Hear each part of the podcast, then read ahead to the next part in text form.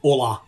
Começa agora, com o apoio de Bruno Carvalho, Thiago Cardim, Renan Frade e Regina Martini, a edição 36 do Animação, o podcast sobre o mundo da animação e seus negócios. Eu sou Paulo Martini e dividindo comigo aqui a bancada virtual hoje, dia 28 de julho de 2021, Selby Pegorário, sempre ele. Tudo certo contigo, Selby? Muito bem, meu amigo Paulo Martini, num frio de lascar aqui em São Paulo, capital.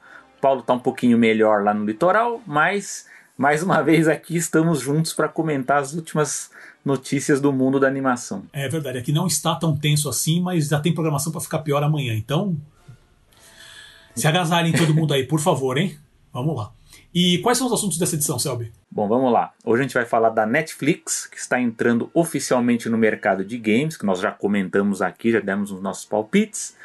As novas produtoras que estão nascendo nos Estados Unidos, o character designer que trabalhou em Space Jam 2 que não foi creditado, a Disney que não poderá usar no Brasil a marca Star Plus para seu novo serviço de streaming. E vamos comentar também um pouco sobre a San Diego Comic Con e o Equity Crowdfunding. Aí o Paulo tem coisas aí para nos passar e eu vou debater e vamos juntos, vamos ver se faremos uma edição e mais enxuta. Sempre duvidamos disso, mas vamos ver se dessa vez vai ou não. Mas convidamos a todos que nos acompanhem, pegue o café, pipoca, refrigerante, o que seja aí, vamos juntos nessa jornada. Vamos lá, boa sorte, porque essa eu não sei. Esse tem bastante assunto e, tem, e são assuntos muito bons, muito legais. Acho que tem bastante discussão para rolar, mas vamos que vamos. E lembrando sempre antes, né, que você pode também se tornar um apoiador aqui do Animação, ter seu nome mencionado em todo episódio do podcast, como Bruno, Thiago, Renan e a Regina. Uh, basta acessar catarse.me barra animação e ver não só as nossas metas, né? Temos várias ideias de projetos lá, e também nossas recompensas que você pode receber quando fizer sua contribuição mensal, como uma newsletter exclusiva e sorteios mensais. Cinco reais só. Cinco reais vocês ajudam muito a gente aqui. Então, novamente, basta acessar catarse.me barra animação. E já deixamos aqui o nosso agradecimento. Dito isto, antes do radar, vamos fazer um recado rapidinho, que o Selby participou de uma live no Instagram do Léo Francisco, né, que é do podcast Papo Animado, onde também contou com a participação do Pedro Nine, que é do podcast Pod Cartoon, onde falaram sobre os 10 anos sem animação tradicional dos estúdios Disney. A live está lá disponível no, no, no, IGTV, né, do perfil do Léo, que é arroba cadê o Léo Francisco.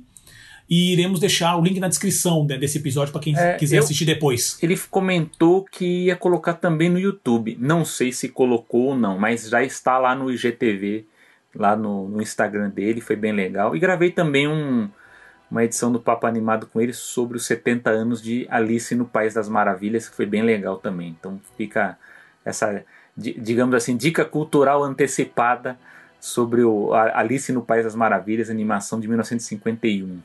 Mas esse episódio já saiu do Alice Mas, ainda não? Quando os nossos ouvintes estiverem ouvindo, provavelmente já. Espero que sim. Ah, então tá bom. Então Se fiquem não, ligados lá. Vai lá que vai, vai aparecer uma hora. Isso, só deixando claro que assim, o Léo Francisco é do podcast Papo Animado, Papo Animado, mas essa live foi no perfil do IGTV, do IGTV, dele do Instagram, que é o arroba cadê o Léo Francisco. Léo Francisco. É isso aí. Então, agora passamos para o radar. O radar é um giro pelos acontecimentos do mundo da animação e seus negócios, não é mais um giro rápido, porque eu não vou ficar mais vendido nessa. Giro lento. É, é, é, é um girozinho. Então, e o primeiro radar fala justamente sobre o Netflix que oficializa a entrada no mercado de games. Então, como o próprio Selby já comentou, né, no episódio 33 da animação, a gente tinha discutido um pouco sobre esses rumores que a Netflix estaria pensando em investir em games. Né? Bom, essa informação foi realmente confirmada agora pela empresa é, no seu relatório trimestral para os investidores. E segundo a empresa, ela estaria, abre aspas, em estágios iniciais para expandir para jogos embasados em nossos esforços anteriores de interatividade, e deu como exemplo Black Mirror Bandersnatch, né? e os nossos jogos de Stranger Things. Nós vemos games como outra categoria de conteúdo, similar à nossa expansão para filmes originais, animações e séries não roteirizadas, que em inglês é o Unscripted TV. Fecha aspas. Uh, ainda segundo o relatório, não haverá custo extra para o assinante Netflix. O acesso aos games já estaria incluído na mensalidade. O foco vai ser em games mobile. Tá? Em 2019, o, o co-CEO e cofundador da Netflix, que é o Reed Hastings, já tinha declarado é, que, abre aspas, nós uh, competimos e perdemos para o Fortnite mais do que para a HBO. Fecha aspas. Mike Verdo, que é ex-executivo da Electronic Arts e do Facebook, acaba de entrar na empresa como vice-presidente de desenvolvimento de jogos e vai ser o responsável pela área. E aí, Selby, parece que os rumores eram verdadeiros. É, não, e, e bom, já isso estava bem já nítido, né, que, que, seria o próximo passo da, da Netflix. O que eu estranho, inclusive, é a lentidão das concorrentes para isso, né? Diziam que, inclusive, o Google também estaria se mexendo também na área do, dos games, mas não sei o que aconteceu que está meio tá meio lento assim de, né, nessa concorrência direta com, com o público do, do streaming, né? Agora, o que, eu acho, o, o, que eu acho interessante é que eles confirmaram, né, que, que, que até então estava meio que nebuloso qual seria o modelo né, que eles iam é, apostar, e agora é, a gente vê que é o celular mesmo. É, provavelmente até pelas pesquisas que relatam que muita gente assiste né, as produções da Netflix no celular, e aí você junta também com o game, que muita gente joga também no celular. Acho que faz sentido apostar, apostar no, no mobile. E, e também dentro daquela estratégia de prender o, o público né, na, na, na plataforma, porque a gente sabe que games é o tipo de, de entretenimento que deixa as pessoas por mais horas presas, né, jogando ali, interagindo. Então me parece uma, uma, uma opção aí, uma aposta interessante e me parece correta, né? Aliás, isso até é interessante se a gente for parar para pensar que eles falam que não, não haverá cobrança extra, né? Uma coisa assim, aí eu tenho visto muita gente comentar sobre o reajuste nos preços que, que ocorreu agora, né? Na, na, no mês de julho. Lógico que o time nesse reajuste ele pareceu muito estranho, né? Porque você não está esperando isso, né? Mas eu acho que a, a, a, estratégia foi observar o que aconteceu com a estreia do Paramount Plus e, da, e da, do HBO, né? Que todo mundo fez promoções, né? Com medo, né? Da, da, da, da chegada desses novos players. Eu tenho a impressão que a Netflix viu que para ela o, o, o, houve pouco efeito, não, não, não, não teve nada demais. E, e ao mesmo tempo esses novos players também não ofereceram grandes lançamentos, grandes atrativos. E, e aí ela acabou antecipando esse reajuste que eu, eu acreditava que ocorreria no final do ano. Ele, até eu falo, esse reajuste iria acontecer de qualquer forma, né? mas eles acabaram antecipando para o mês de julho. E eu acredito que justamente eles querem dar uma antecipada nisso para usar também como trunfo lá na frente quando estrearem os games. Né? Mas é isso. Você tá ansioso para jogar videogame na Netflix, Paulo? Cara, eu, eu, não faço nem ideia. Essa é uma das dúvidas desse projeto. Obviamente que se for uma apresentação para a diretoria, onde eles estão falando assim, olha, estamos estamos programando isso. Agora é oficial, estamos programando. Mas como que vai ser essa experiência? Vai ser dentro do aplicativo do Netflix? O Netflix vai lançar um aplicativo à parte? Uh, porque, por, por, exemplo, você mencionou dos concorrentes, mencionou inclusive do Google. O Google, na verdade, ele teve, tem, tem todo aquele projeto do Stadia, né? Que tudo. Uh, eu, eu, não estou acompanhando eles tão de perto, mas assim, tudo leva a crer que foi meio. Não, não, não, não foi como eles gostariam. Não deu certo como eles gostariam, mas ele ainda está funcionando, né? Tudo bem que ele é uma proposta diferente, não é só uma questão de, jo de jogos mobile. Uh, você tem o próprio, a própria Amazon também tem, né? Que você tem o Prime Games, que também entra mais ou menos nessa mesma seara. É, pelo pouco da descrição que saiu né, do Netflix, parece que esse vai ser o modelo, mas assim, vai ser um, um, aplicativo, porque não é só uma questão também de aplicativo para celular. Você tem a questão, por exemplo, o próprio, o próprio, a própria Amazon ela tem hoje o, o Fire Stick, por exemplo. Né? Onde você. E lá, eu sei porque eu tenho o Fire Stick, assim, você tem vários games. São games bem mais simples, até que os, que os games mobile de. Você pega de uma loja da Apple, por exemplo.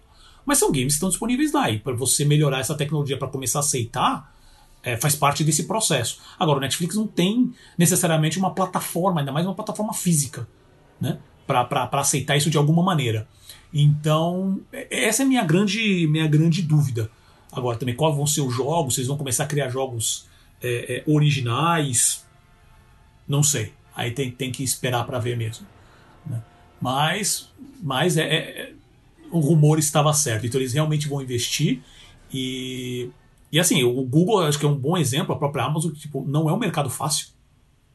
E vamos ver se eles vão conseguir casar, né? Pra, na verdade, utilizar toda essa experiência e estrutura que eles têm com o Netflix Vídeo para a parte de games. Próximo radar fala sobre as novas produtoras de animação que estão nascendo nos Estados Unidos. Na verdade, foram duas notícias que eu acho que, que vale a pena mencionar de uma vez só. Que uma delas é a Modern Magic, que foi criada pelo Adam Rosenberg, que ele é ex-co-presidente de produção da MGM. E o Rodney Rothman, que ele é co-escritor e co-diretor do, do, do, animado Homem-Aranha no Aranha Verso. Tá? É o, é o trabalho dele mais, mais famoso. Tá? Então, com sede em Los Angeles, a produtora possui hoje 20 projetos de desenvolvimento, é, que incluem também alguns live actions. Uh, uh, um desses projetos animados é, chama Nuevo Rico, baseado em um curta, é, um curta animado dirigido por Chris Macedo e um filme animado inspirado na música do falecido rapper é, Juice WRLD, nem sei se, se, é assim que fala, Juice World ou Juice WRLD. Uh, eu nunca tinha ouvido falar desse rapper, mas assim, ele foi o, o, mais baixado no Spotify nos Estados Unidos em 2020 e o quarto globalmente. Tá? Uh, outras delas, uh, o outro, né, estúdio, vamos dizer assim, um, um mini estúdio é, dentro da própria Disney. A Vitória Alonso, que é vice-presidente executiva de produção de, de, filmes da Marvel Studios, durante uma conversa com o editor sênior de cultura e eventos da revista Variety, que é o Mark Malkin, disse que, abre aspas, nós teremos nossa própria divisão de animação em mini estúdio, como eu mencionei agora. E novos projetos virão daí. Estamos super animados sobre a animação, que é minha primeira paixão, fecha aspas. Enquanto falava sobre o primeiro projeto animado oficial do MCU, que é o What If, que é o EC. Não sei se eles vão traduzir aqui dessa maneira, mas é como era a tradução uh, nos quadrinhos antigos, né? É. E aí, Selvi, o que, que, você legal, acha? Achei legal da, da, Marvel também. Eu acho que a Marvel também é uma coisa que a gente estava esperando também, né? Se, se investiriam em animação, né? Que eu acho que é uma coisa né, que que é óbvia, né? Que, que é, sendo a Disney tem que investir também em animação. Isso estava meio, meio assim nebuloso também se eles iriam investir ou não. É, Agora, é, vale mencionar, desculpa te interromper, sabe, mas vale mencionar uma coisa. É, porque, obviamente, muitas pessoas que estão ouvindo estão falando assim, mas como assim? Já tem uma porrada de animação da Marvel. Aí, o lance não é esse. O lance das animações é, é ela, as histórias que eles vão lançar, as séries que eles vão lançar, fazerem parte do MCU.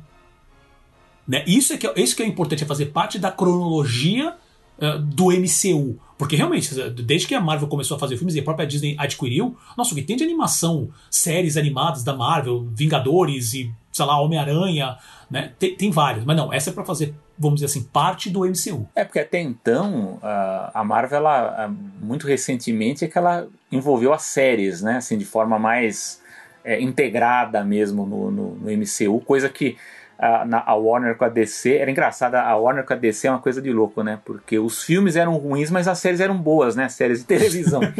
então, e eles não conseguiam fazer essa união direito, né? Uma coisa zoada, né? Aí muda o diretor, muda o executivo, não, não vai fazer mais assim, agora é a... Então, eles tinham muita coisa na mão ali para fazer uma coisa de sucesso.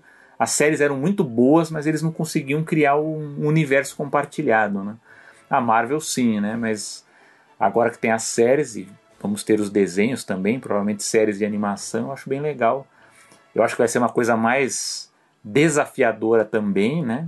Então precisa ver também se vai ser o, o Kevin Feige lá que vai também coordenar, como é que vai ser o negócio, né? Mas eu acho positivo. Agora, o Modern Magic, né, que é a outra é a outra produtora que abriu, ela tá dentro dessa onda que a gente tem acompanhado desde, desde 2019 de investidores aí que estão estão montando, né, com, chamando pessoas criativas para montar produtoras para fornecer conteúdo para várias distribuidoras, né? Então eu acho que é aí que a gente, pelo menos é o que eu entendi dessa dessa produtora, né? A gente vê que eles têm vários projetos em desenvolvimento, né? Vários tipos, né? Não há não há o que a gente possa chamar Uh, tem um autor que eu li que trabalha muito essa ideia de cultura de estúdio, né? Não é, um, não é uma coisa como a Pixar, como a Disney, é, como a DreamWorks, é realmente uma, uma aposta aí de fornecer realmente conteúdo para vários clientes ali. Então, precisa ver ainda mais detalhes também como que eles vão trabalhar, né? Mas eu vejo isso de uma forma positiva, né? Como a gente tinha comentado antes, o, o próprio streaming ele ia fazer com que tivesse uma demanda muito forte né, por animações e eu acho que não, não duvido que a gente veja, veja mais, mais produtoras aparecendo aí, porque a gente está vendo que está precisando, né? Tá, tá, eu acho que ainda tem muito pouco, assim, pelo. Se a gente for lembrar, por exemplo, do que era a televisão nos anos 70 e 80, a quantidade de desenho animado que era exibido, né? E se a gente for comparar com o streaming, ainda é pouco, né? Eu, eu diria que o, o, grande volume ainda é dos animes, né? Que a gente nos, nos, nas plataformas aí dedicadas ao anime, aí você vê que realmente tem um volume muito grande, mas da, da produção hollywoodiana mesmo, eu acredito que agora que a gente vai começar a ver um volume grande aí a partir de 2022. E fico curioso aí, aliás, vendo agora você comentar, fiquei pensando naquela produtora lá que tem o John Lester, né? Se tá rolando, o que, que tá acontecendo lá, se tem mais projetos acontecendo, né? Agora fiquei na dúvida disso aí também. É, as últimas, as últimas informações que eu li que assim, é, a princípio estão, os, as animações estão sendo produzidas, tá, tá, tá andando, né? É que ainda, acho que falta acho que um ou dois anos ainda para lançar, é. né? Então eles não estão divulgando ainda. Mas sim, né? O, o Nathan Green, o, mesmo, né? Tá, acho que a, a, principal, acho que a primeira animação que vai sair é do, do, com direção do Nathan Green, que é o mesmo diretor do Enrolados, né? Que já foi lá da Disney, né? E o que eu tenho dois comentários. Uh, o primeiro é sobre essa questão que você falou assim, ah, da, da Marvel envolver as séries, né, que eles estão tendo mais sucesso. É, na verdade eles também tiveram um começo meio estranho, né? Porque teoricamente a, a, a Agents of Shield era do MCU, mas no meio do caminho não foi mais. Inclusive as séries que foram do Netflix, Demolidor, Jessica Jones, o Luke Cage, que era, mas aí não foi mais, não era mais, acabou, né? E porque essa é uma história também complicada, porque tinha uma briga entre a Marvel Cinema e a Marvel TV, que tinha, era o Kevin Feige e eu esqueci o nome do. Ah, o Ike Perlmutter, né? O Ike Perlmutter que era o cara da TV e eles não se davam. O Ike Perlmutter também não era, é, é não era um amor de ser humano em vários níveis.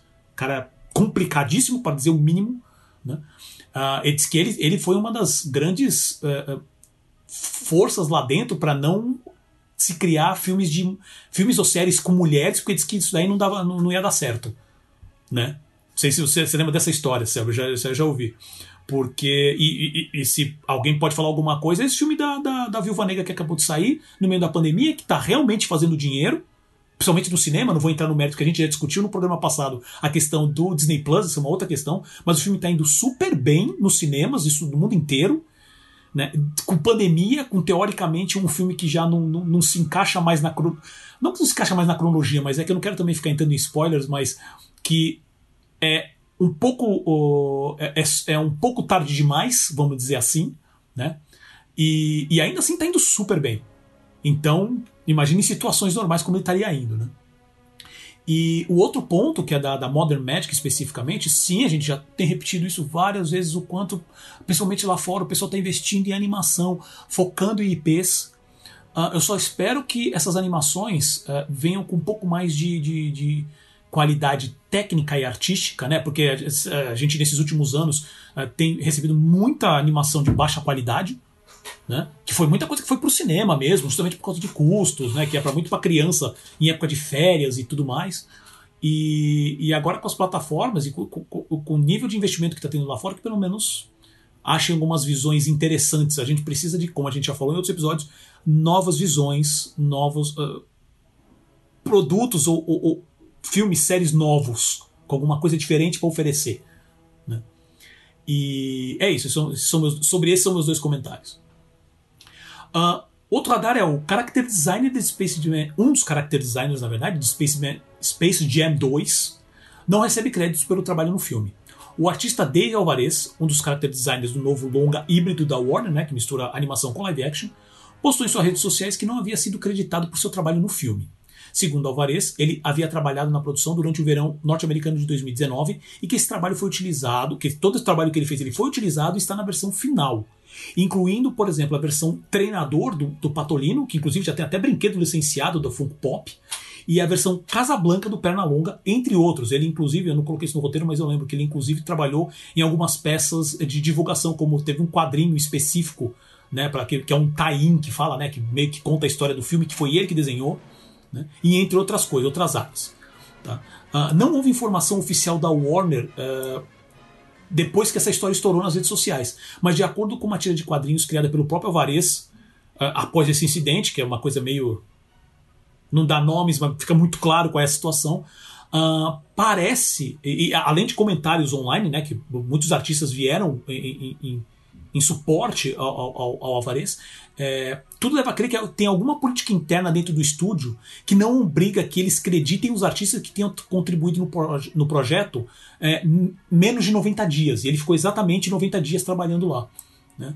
Então isso acabou viralizando nas redes sociais, onde outros artistas né, vieram é, é não só dar o suporte, mas também contar histórias semelhantes uh, com outros serviços, né, com outros, uh, outras empresas que eles trabalharam.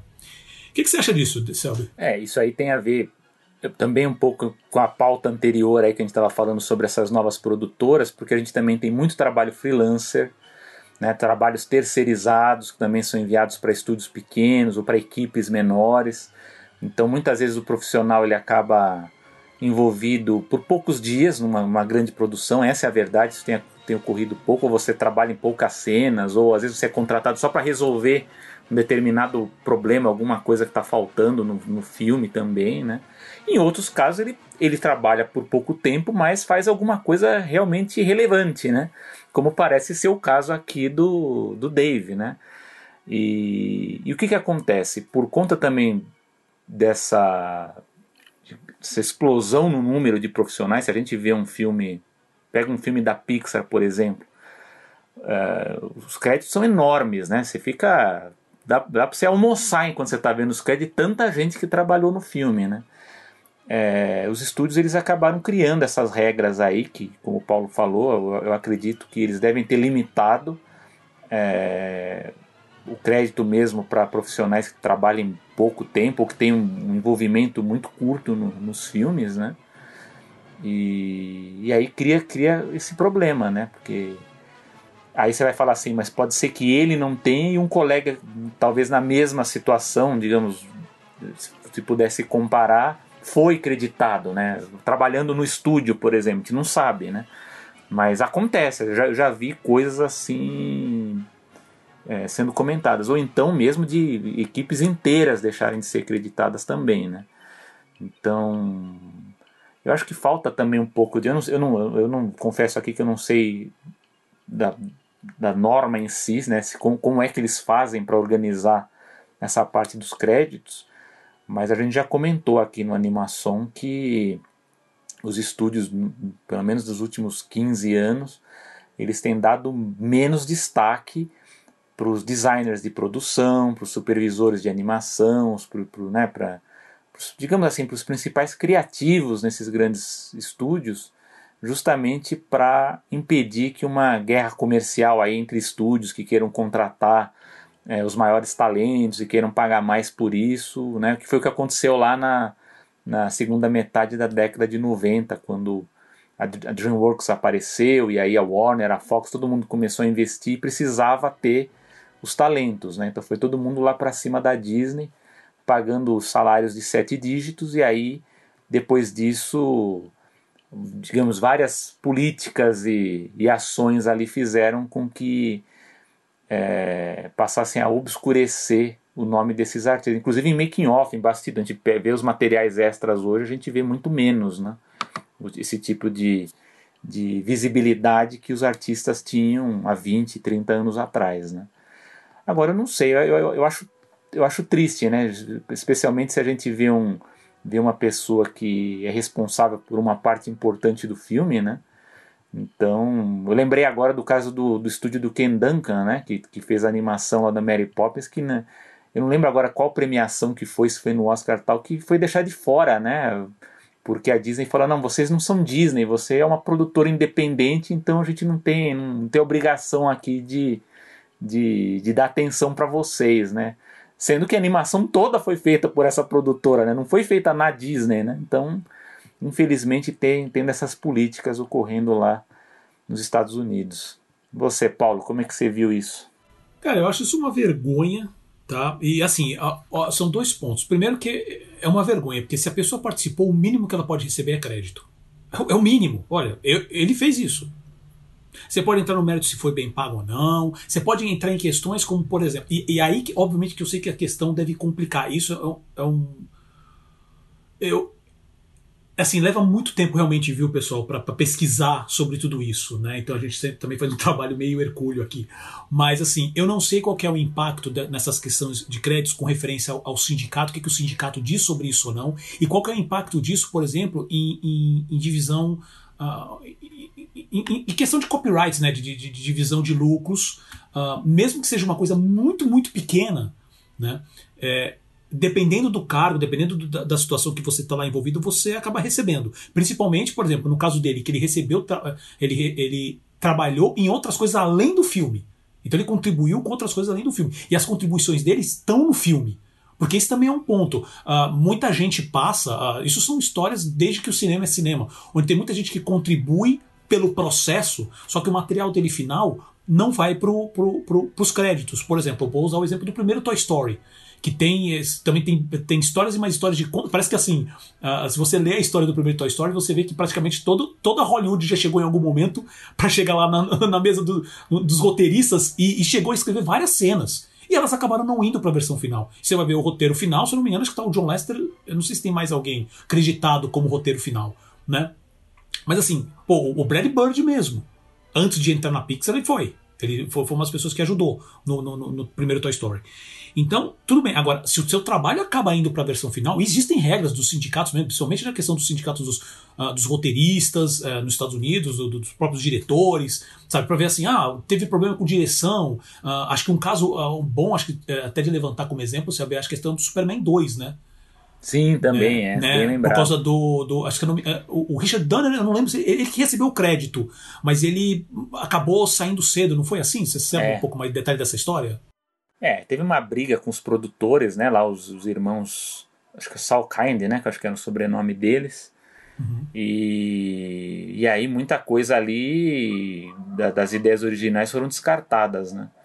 Ah, Mas aí eu não sei como é que ficou, porque o nome dele, se não me engano, ainda aparece, né? No, no, no original, né? Porque uhum. ele filmou, né? Boa parte do filme. Sim, sim. Tem aquela história também se o Spielberg foi mesmo o, o, o diretor do do Poltergeist. Não ah, tem sim. essa. É, é, mas ali, também é uma história então, clássica. Mas, então, mas aí, aí já é o inverso, né? Ele era o produtor, né? Uhum. Segundo alguns dizem, né? O Hopper lá estaria bem loucão na época, pra, na época que ele dirigiu o Poltergeist, e aí o, digamos assim, que ele ficava meio. não conseguia fazer as cenas e o Spielberg lá ia dar uma ajudinha. Mas aí entra, ah, nesse caso específico do Spielberg, ele não poderia assumir nem como co-diretor nem nada por conta dessa questão do sindicato, que ele não poderia estar em, em dois filmes, né? Ali, como ele estava na época, era a época do, do ET, né? Foi o ano do, do ET.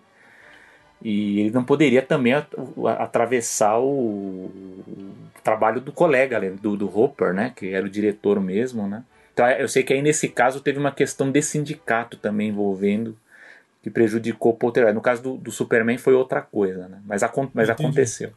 É. Mas assim, esses exemplos que eu dei que são exemplos famosos, que é justamente para o que pode gerar algum conflito, por isso que às vezes você tem tantas regras, ah, se você tem que participar durante pelo menos uh, sei quantas cenas, você tem que estar tá, mais de 70% de toda a filmagem principal, você tem várias regras, né? Mas assim, o fato da pessoa ter participado e não receber pelo menos o crédito, ainda mais que o produto dela foi usado no final, eu acho. Isso para mim é uma, uma regra estúpida, sabe? É, é, é, é, e é muita. Eu não sei, é muito mesquinharia. Porque também não tá, a gente não está falando de cargos uh, tão, uh, vamos dizer assim, tão altos hierarquicamente. Você está falando de um artista que contribuiu com o trabalho, então você só acredita. Como ele mesmo comentou num dos posts, é, é eu, eu uso isso também como um cartão de visitas. Pessoas que não conhecem meu trabalho, eu vou falar assim: olha, isso aqui são cenas que eu, que eu, que eu participei num grande lançamento de cinema. Né? Então, é, é, é, é para mim é muita mesquinharia, muita palhaçada. Eu queria. Uma das dúvidas que eu tenho, que eu não tive como saber, assim, se já aconteceu casos assim aqui no Brasil, com produções brasileiras, isso pode ser que a gente. possíveis entrevistas aí mais para frente a gente consiga alguns casos assim. Eu espero que não, mas. Então, se acontece lá com toda, digamos assim, uma estrutura e, sabe, de, de é, leis e regras, imagina aqui que não tem tanto dinheiro envolvido, a pessoa. Imagina ele mesmo que não tem como processar. Né? E como você mesmo falou, Selby, você tem hoje muito caso, ainda mais com esse negócio da pandemia, a, a questão do trabalho freelancer aumentou muito. Se, então, assim, as, as, empresas com certeza estão pegando trabalho de pessoas que não estão nem no país. Se por acaso fazer uma coisa dessa, vai fazer o quê?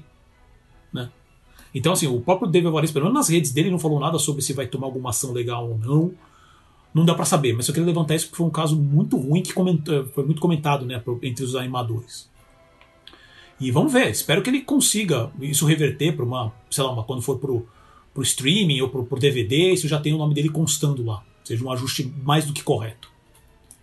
E o último radar é Justiça impede que a Disney use a, a marca Star Plus no Brasil.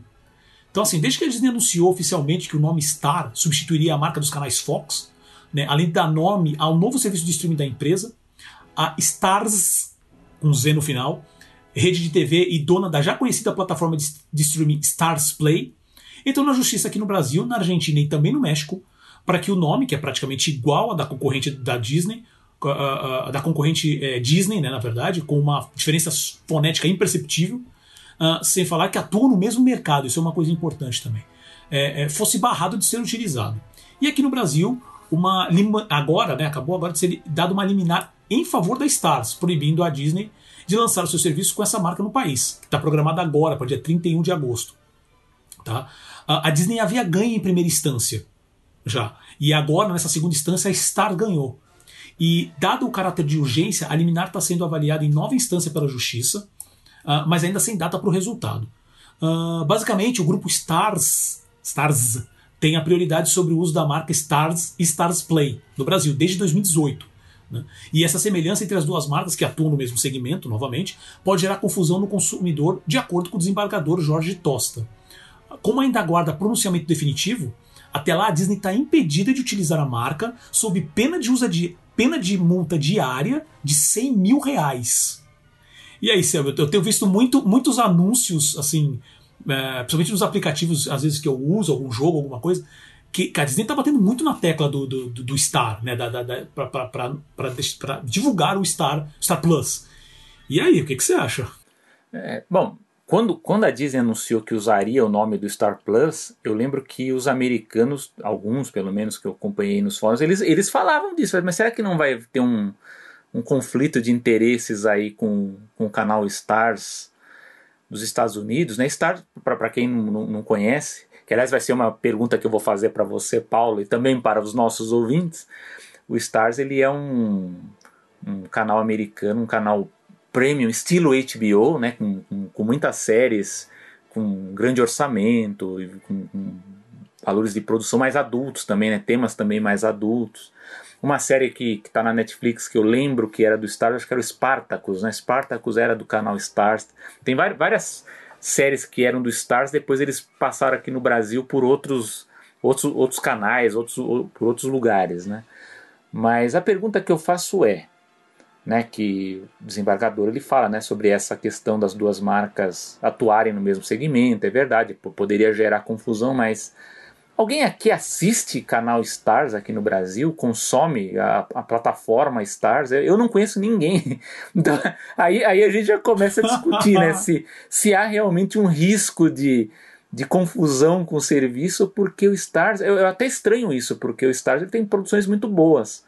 Mas ele nunca foi um grande player aqui na América Latina. Pelo menos, eu, mesmo eu fui pesquisar também um pouco fora, é, muito poucas menções, né? Então tudo bem, eu, eu entendo que a, a, o Star está na razão lá de entrar com o processo para reclamar o, o nome. Eu entendo realmente que há, há, há, esse problema. Acho que, acho que mais nos Estados Unidos até do que aqui, né? Mas eu pergunto, há mesmo um conflito aqui no Brasil? Não, não, não conheço alguém que, que tenha, que, que assista, que seja consumidor do Stars aqui. Você, você conhece, Paulo? Eu conhecia, eu é. conheço, sim, já tinha visto, nunca assinei, é. Eu, assim, você me lembrou agora do Spartacus como produção, tava tentando lembrar de cabeça assim, que produção é, sabe, uma coisa original do Stars. Não tava lembrando, tá? Uh, e assim, eu, eu, sou da opinião que nesse caso, infelizmente, a, a, a, ou felizmente, não, acho que o termo não é esse, mas nesse caso a Stars está com razão. Stars está com razão. Stars ela está tem com uma, razão. É, é Stars, Stars, Stars com razão. Porque, não, eles têm o registro da marca, ela é foneticamente igual. Da Stars Play, Star Plus. Cara, esses são dois termos que o Plus e o Play são dois termos que são usados hoje para todo serviço de streaming. Eles são do mesmo segmento.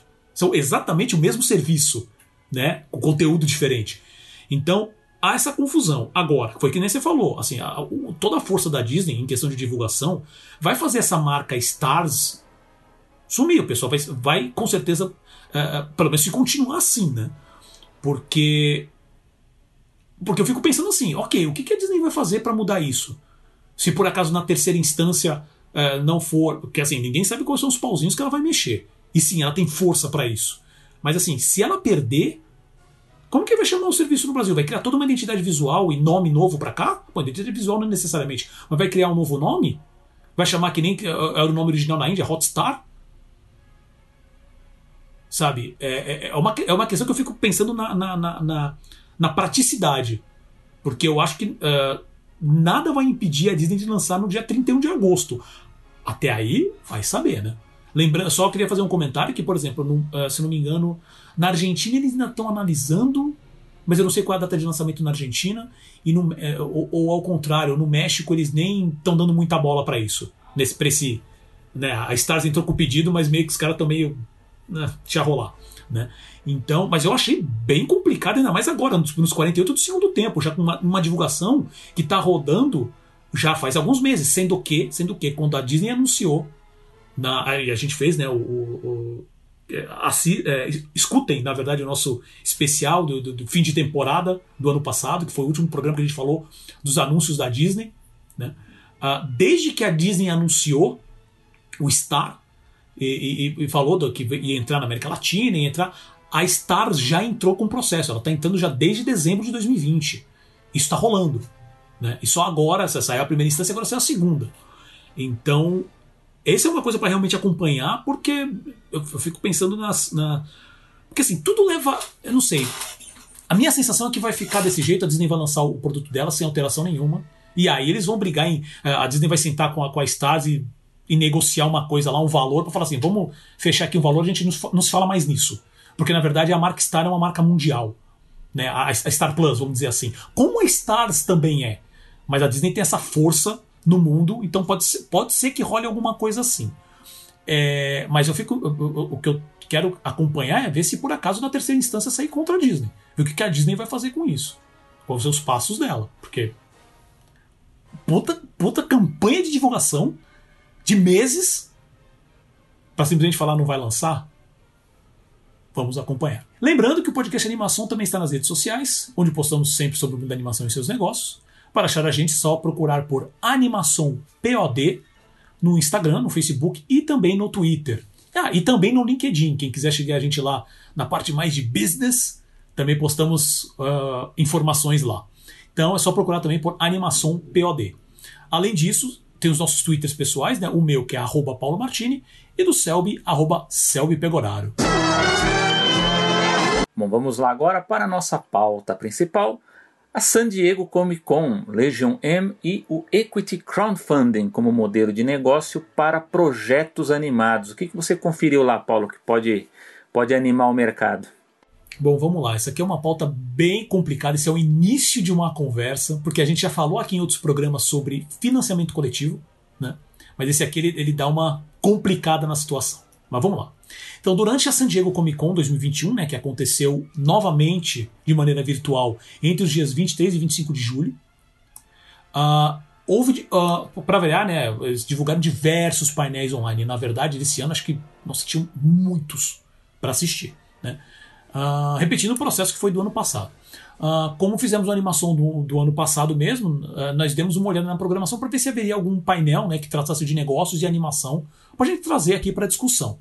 E dessa vez a gente identificou um chamado Legion M, como o poder dos fãs está mudando Hollywood. Segundo a descrição do painel no site da SDCC, né, uh, abre aspas, Legion M é a primeira empresa de entretenimento no mundo, do mundo onde os fãs são os donos através de equity crowdfunding, nós permitimos que qualquer pessoa possa se tornar um investidor da área de entretenimento.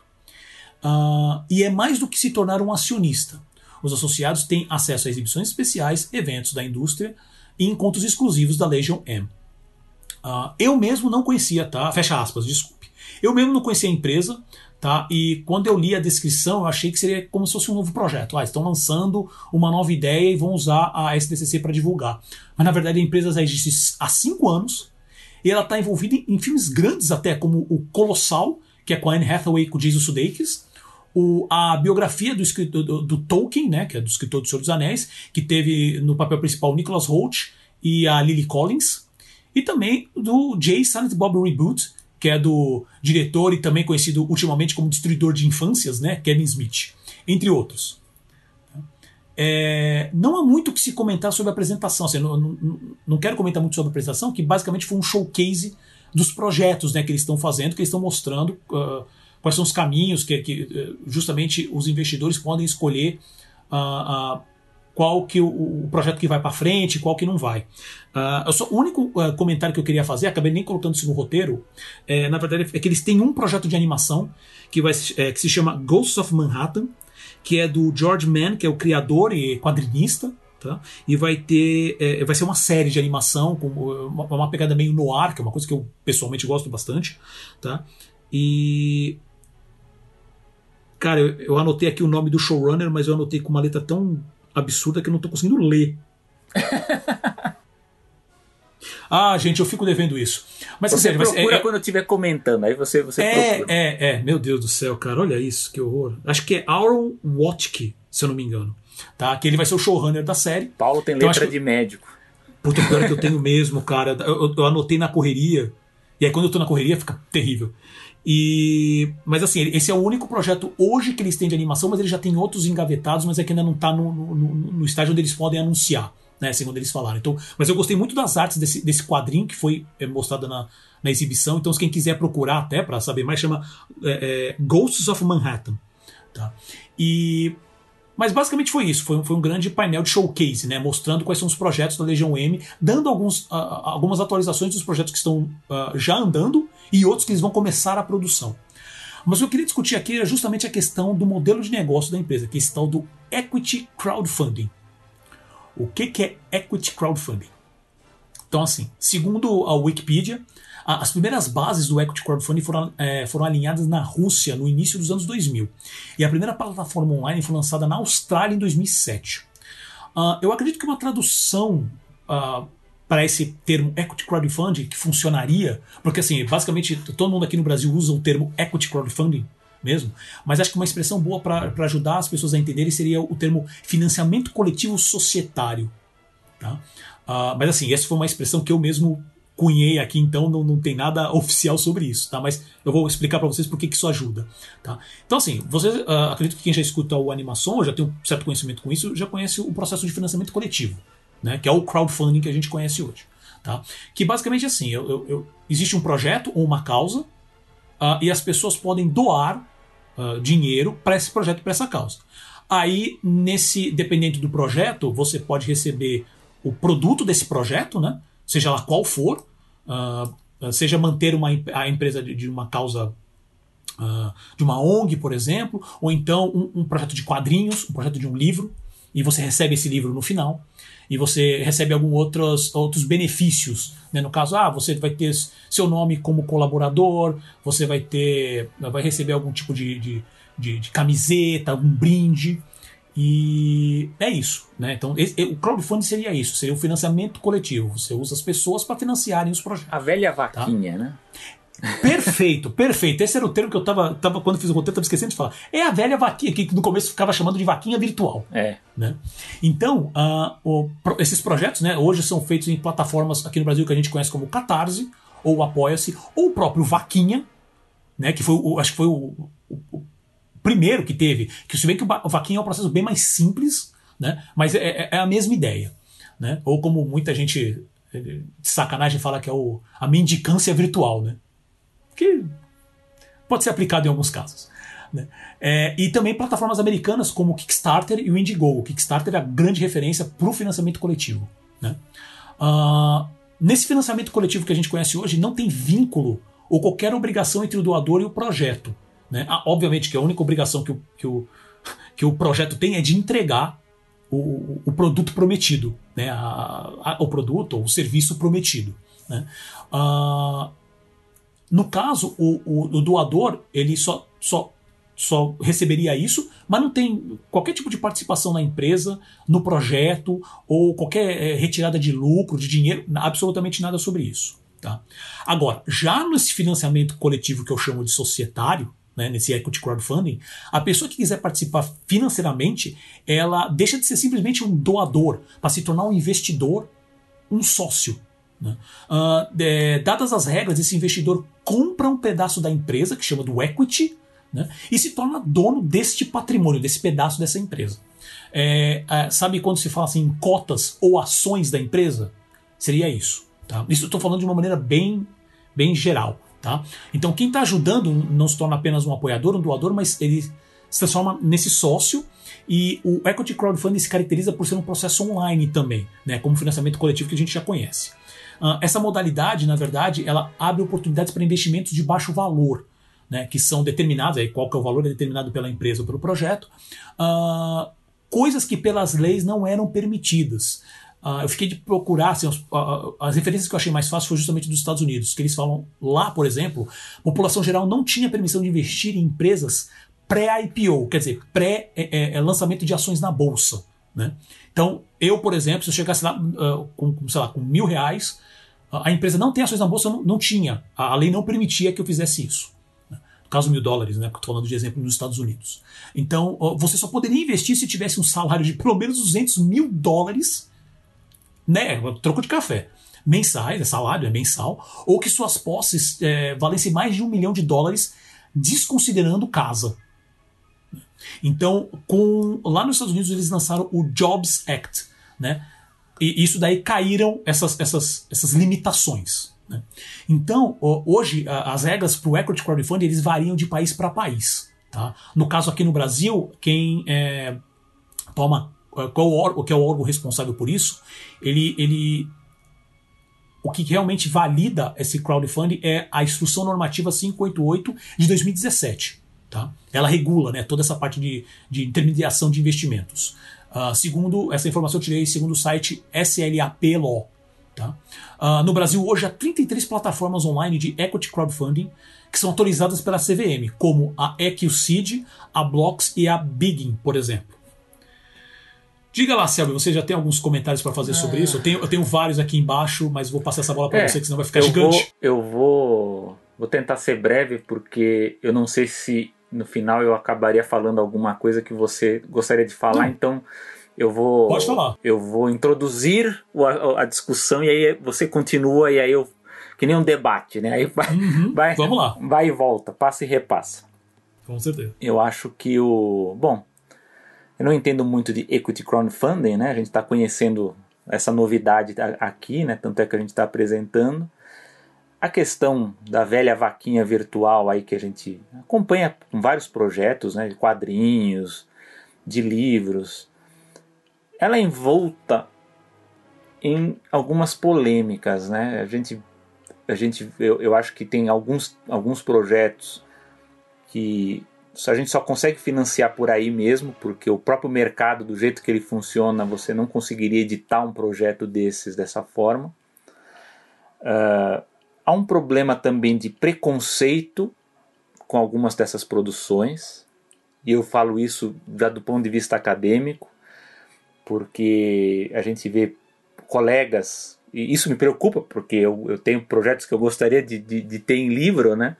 mas a gente sabe que Há colegas que conseguem, às vezes, um, um, conseguir financiar um livro pelo Catarse, pelo Kickstarter, qualquer um desses aí. E, e, ele não é revisado, ele, ele, não, ele não é criticado, não é visto com a mesma seriedade do que um livro que, que sai por, um, por uma editora com corpo editorial, com revisão tal, né? O, os colegas da academia consideram que, que esses livros é, editados via vaquinha, eles são livros de vaidade, né? Porque a pessoa vai lá, apresenta um projeto, é, convence as pessoas a investir, sai o livro, mas ele não passa por nenhuma outra revisão, aquela, aquela história, né? eu acho que isso, isso acaba prejudicando um pouco esse debate. No caso da animação, acho que é mais, é mais grave ainda, porque a animação é mais cara, né? E mais cara e você precisa de uma equipe normalmente maior, a não ser que seja um projeto autoral, né, uma coisa muito limitada, como a gente viu aquele da que até a Sony investiu depois, né, do, do Hair Love, que acho que era o nome do curta, né, que depois até foi pro Oscar também, o, o, o curta, enfim. Então a gente vê que a animação também, é, também consegue financiamento, mas é mais difícil realmente, porque uh, o, o, próprio tamanho né, do, da estrutura necessária para você produzir é complicado. Então isso já é um outro problema.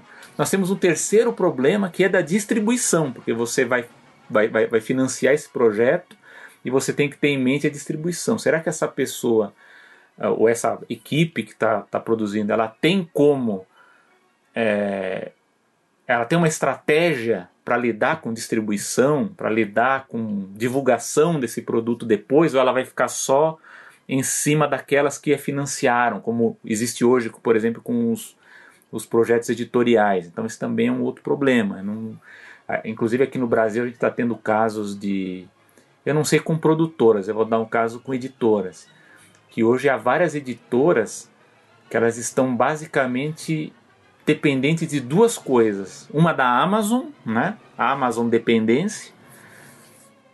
E a outra é dependência de financiamento coletivo. Então você acaba criando é, margem para seleção de certos conteúdos que você vai querer editar, com base na possibilidade de ter um público que irá financiar. Então aí você cria uma fandom dependência também.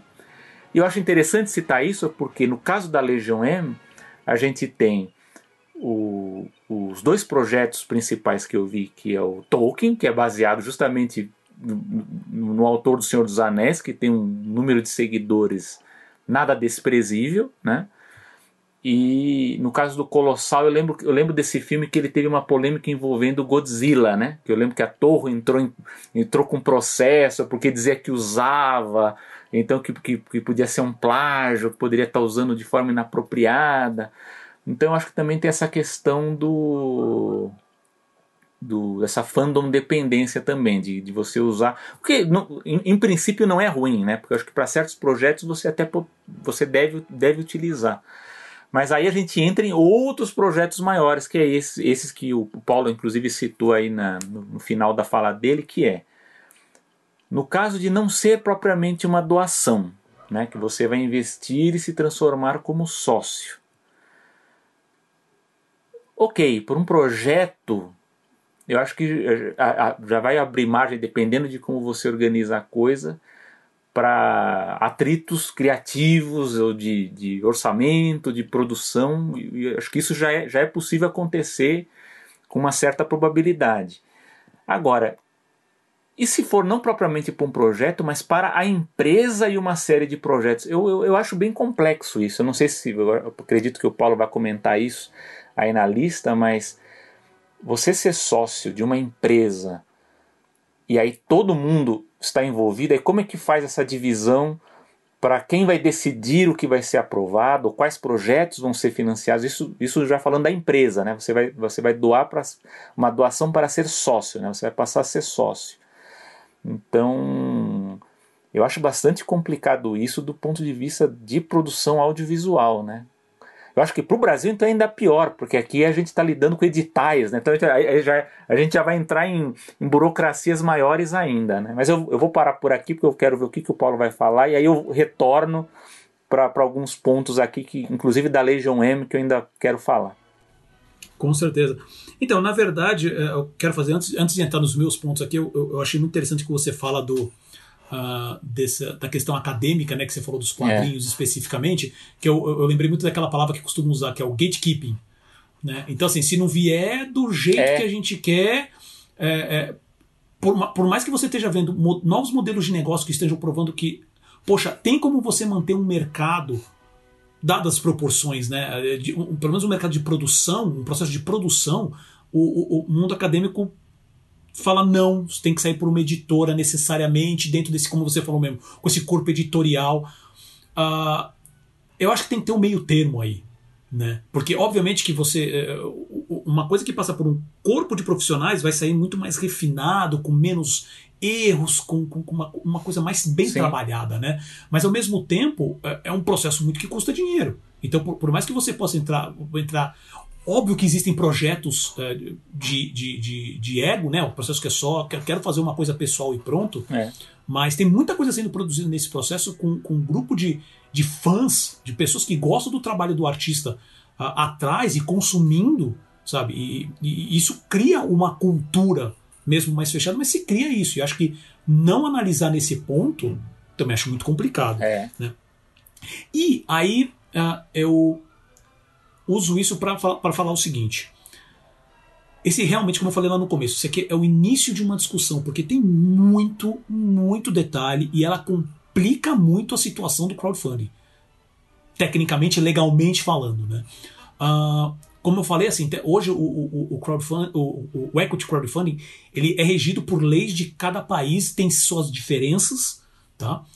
E isso também leva a uma discussão monstruosa, porque isso eu comecei a pesquisar, eu preciso pesquisar mais, então ah, eu, eu acho, Selby, talvez que a gente pode, possa combinar depois de fazer um, um especial, alguma coisa separada só para isso, para falar sobre isso, até trazendo uma pessoa do- da área legal, né, da área dessa parte, coisa, porque acho que tem bastante coisa. E também uma coisa que vai precisar de mais pesquisa do, do nosso lado também, que é como que é o modelo da própria Legião M, porque pelo que eu entendi, do Legion M, né, na verdade, porque, é, parece que eles são únicos hoje no mundo até o momento. Né? E, e como você falou, a, a gente tem muito a cabeça do, do, do financiamento coletivo voltado a projeto. No caso, a Legião M é voltada à empresa. Né? Você mantém. Que, que, que é isso que é uma das coisas que eu, que eu, que eu peguei por. Porque assim, eu, eu entrei no site deles, dei uma lida um pouco na toda a parte de quem somos, como a gente funciona e tal, mas é muito detalhada. Você tem toda a parte que eles também têm que seguir muitas regras da, da- do próprio sistema norte-americano, tá? Do, do sistema financeiro norte-americano também. É uma- isso é uma cacetada de, de páginas e páginas de, de informação. Mas eu acredito que, que eles funcionam num modelo meio onde o, o, o, o investidor, né, esse investidor que, que usa o equity crowdfunding, ele ele está lá para criar uma sustentação para a estrutura da empresa realmente correr atrás de investimentos. Ou então, pelo menos, viabilizar ah, provas de conceito. Né? E, obviamente, que eles usam ah, ah, essas coisas para. Por exemplo, eu quero fazer uma prova de conceito, mas a minha prova de conceito eu vou ter o Kevin Smith comigo. Eu vou ter a Anne Hathaway para fazer o curtinha, que é o prova de conceito para levar para as pessoas. E fala assim: se vocês investirem, é a Anne Hathaway que está aqui. Né? Então, só para criar prova de conceito já, já é muito dinheiro. E isso ajuda. Hoje eles têm na faixa de 33 mil. Ah, na faixa de 30 a 33 mil investidores nesse sistema de equity crowdfunding. Né? E a última rodada parece que captou, porque isso pode fazer por rodadas também. A última rodada captou na faixa de 11 milhões, ma- mais ou menos isso, 11 milhões de dólares. Tá? Que é um dinheiro considerável. Né? E eles continuam com. Eles têm vários projetos com o próprio David Tennant, com o próprio, que é o, o- o- um dos mais famosos Doctor Who, foi vilão do, da, da- da primeira. Como é que é? O Homem Púrpura, né? Que é do Jessica Jones.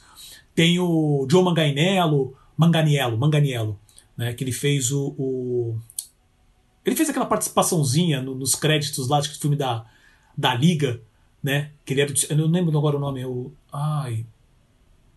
Esqueci o nome do personagem, gente. Bom, Não lembro também. que seja.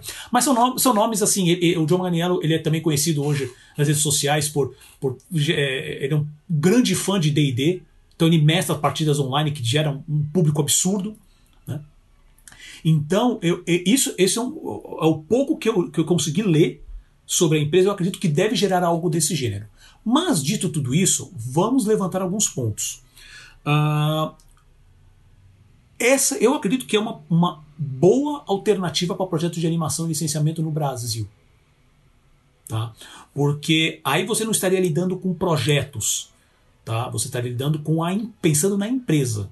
Então, eu tô- quando eu falo isso, eu estou falando assim: produtoras. Como? Eu- de uma, cer- eu uso. uma das coisas que eu, que, eu, que, eu, que eu percebi fazendo esse roteiro é. Hoje, muitas editoras, não só de quadrinhos, mas de livros também, eles têm feito crowdfunding de todos os novos lançamentos. Que eles veem que tem uma base de, de, de fãs. Ele fala, pelo menos vamos, vamos fazer um, um crowdfunding para manter para criar estrutura, pra, sabe, para criar a primeira, a, a, primeira leva de impressão.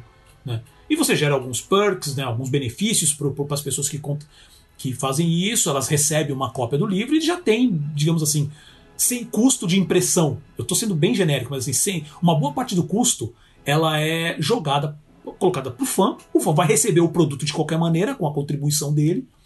E ele já tem uh, mais cópias para vender, para distribuir no, no, processo tradicional. Né? Você dá, você vende essa exclusividade e essa, esses benefícios para o fã. Tá? E você diminui, obviamente, muito do, sistema de custos. E você também ajuda a medir se aquele projeto realmente faz sentido. Porque você pode até, às vezes, eh, o, o projeto eh, bater a meta, mas ficar. Bater a meta, tudo bem, eu sei que eu só vou fazer esse X de tiragem. Se estoura, você fala, puta, vou fazer o dobro, vou fazer o triplo, porque eu acho que vai ter saída. Né? Então você, você usa isso também como uma métrica. Uh, mas isso ainda assim você está lidando, investindo no financiamento coletivo tradicional, que é por obra, né, por projeto. Uh, mas é o que eu falo do, da, das, das, empresas, a gente tem tantas produtoras boas no Brasil hoje, sabe? E você tem tantas ações de licenciamento, como por, Edibra, ah, por exemplo, a Redibra tem uma lançou há uns, acho que foi uns dois, três anos atrás uma, uma área que é focada em lançar novos projetos focados em licenciamento. Então já pensando nessa nessa parte, porque o licenciamento ele é muito, uh, ele espera aquela marca, aquele, aquele, aquela IP tá muito forte divulgada para falar assim, ah, ok, agora eu sei que existe esse público e agora eu vou ver qual o tipo de produto que pode ser vendido para esse público e ir atrás. Só que isso é só lá na ponta. Então, é, eles, é, é, é o R-Lab que eles chamam. Né? Que é justamente para. É, é, e até onde eu sei, posso estar errado, principalmente se o último ano for uma briga para tentar acompanhar algo assim. Mas é justamente para dar suporte nesse tipo de projeto. Então, ele pega projetos no início, como se fosse é, esse investidor inicial, fala assim: ah, gostei desse projeto. A gente vê que tem, porque eles têm a noção do mercado. A gente vê que tem um, um, um, um gap aqui. Então, por exemplo, lançaram o, o Baby Shark lá fora poxa, tem um projeto aqui que a gente pode pegar e lançar um tempo e tentar abocanhar esse mercado. Por exemplo, lógico que não estão todos assim, mas, mas por exemplo, você lança o Baby Shark, você começa a ver que estão saindo outros projetos parecidos que estão dando dinheiro. Fala, esse é o processo. Vamos ver se tem algum, algum projeto parecido, algum projeto que a gente pode criar nesse ponto. É uma coisa meio, que eu falo meio maniqueísta, mas assim, gente, mercado funciona assim. Não acha que a Disney está fazendo, dando um exemplo bem mais. Uh, bem maior, assim, não acha que a Disney está apostando em Encanto ou apostando em, em uh, no caso do, do, da Pixar na Viva, no Viva, sabe, projetos com, com, com, essa, com, essa, com esse tema latino, sabe, ou então no próprio Raya com esse tema asiático, porque eles são, nossa, eu achei super legal essa ideia, não que a ideia seja ruim, mas eles estão focados porque eles sabem que tem um mercado muito grande que eles precisam abocanhar. Eles sabem que está lá e que, que realmente gasta. Tá? Não vamos perder isso de, de, de vista. Né? Então, uh, e eu não vejo nada. E eu já vou até dar um pulo aqui no roteiro, porque eu não vejo nada do gênero nem de projetos animados tradicionais no Brasil. Nem, nem de não vou nem falar de empresa, que seria uma boa, porque você teria, na verdade, uma estrutura para carregar nisso. Né? Você, teria, você não faria só de um projeto, você fala assim: olha, eu tenho projetos para apresentar, onde você poderia já, uh, com parcerias, com às vezes com alguns canais, você já tem essa entrada com canais de distribuição tradicionais, como TV a cabo, como sistema de streaming. Você já amarra esse processo e já cria, tenta criar uma roda com isso. Né? Pelo menos começar já a, a, botar o pé na água, fazer projetos menores que você sabe que existe eh, uma busca por esse tipo de conteúdo, já pensando em mercados internacionais e tudo mais. É, é, e eu, eu, eu, fico impressionado porque assim, eu dei uma procurada, principalmente nas plataformas de financiamento coletivo tradicional, né? Na, é, eu, um tempo atrás eu até dei uma olhada em plataformas uh, dessas plataformas de equity crowdfunding, porque isso não, não, é, não é novo. Né? Mas é, eu, eu trouxe isso justamente por ver pela primeira vez alguém usado para a parte de entretenimento, declaradamente produção de, de conteúdo audiovisual. Né? E eu tenho acompanhado isso devagar, mas, por exemplo, eu, tem poucos canais. Nos Estados Unidos tem um pouco mais, né? Mas aqui no Brasil tem poucos canais que não uh, que não estão. Primeiro, que quase não tem projetos animados em financiamento coletivo. Catarse, que cante, apoia-se, padrim. Dificílimo achar. Quando se acha, é, é, e eu não quero é, desencorajar nenhum artista que tem lá os seus projetos, mas a qualidade visual ainda está muito fraca, está muito amadora, sabe? E a própria apresentação, independente da qualidade do material, a própria apresentação é muito, muito fraca. Isso quando tem, gente, e eu estou falando de contar no dedo de duas mãos No máximo, usando todas as plataformas. Né? E aí alguns projetos um pouco mais profissionais de, de, YouTube, como por exemplo o canal Rabisco, que tem 1 milhão e 300 mil seguidores no YouTube, né? eles têm uma página de financiamento coletivo.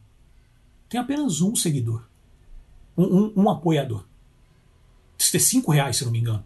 Uh, o, o, outro canal, que já é, é um pouco, uma, um pouco menor, mas por exemplo, o Animadorgas, que também já tem alguns anos, que tem 200 mil seguidores no YouTube, não tem nem, ele tem também uma página de financiamento coletivo e não tem nenhum apoiador.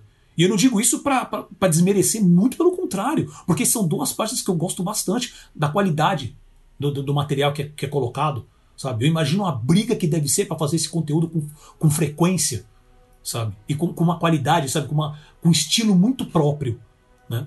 Então eu fico também perguntando, qual que é o problema? É uma baixa divulgação? É uma falta de interesse? Eu acho que não, porque os views são altos. Então as pessoas gostam daquele conteúdo, né? Uh, e eu pretendo voltar nesse assunto uh, ah, para falar até dos canais uh, americanos, como um, um, dos que eu gosto bastante, que é o Odd Ones Out, e também do Cas Van Der Poel, que saiu até um artigo sobre ele no. no que ele costuma fazer releitura de, de desenhos animados e de jogos. Né, nos Estados Unidos, e aqui no Brasil tem um, tem um artista, um animador chamado Éder Cardoso, que é muito bom também, o cara é completamente da zoeira. Ele faz. É sensacional. O, o, o, o, clipe que ele fez do Frozen, que obviamente que é, não é para menor de 18 anos, mas é hilário, é hilário, ele tem um estilo muito próprio. Né? E ele tem soltado animações. Oh, o Selby tá rindo aqui, ele, já, ele já viu, ele sabe do que eu tô falando. É muito bom. E, e o canal dele hoje tá com, acho que na faixa de 200 ou 300 mil seguidores no YouTube. É. Né? Então, é, é, ver como que eles estão olhando. Eu, eu, vou voltar nesse ponto no animação mais para frente, tá? Mas eu, eu, eu, quero levantar justamente por isso. A, a, aqui no Brasil a gente está muito focado nessa parte ainda de projeto e tem projeto. quase nada e os que tentam muito fracos é, é, em, em, qualidade técnica de apresentação, artística de apresentação, né?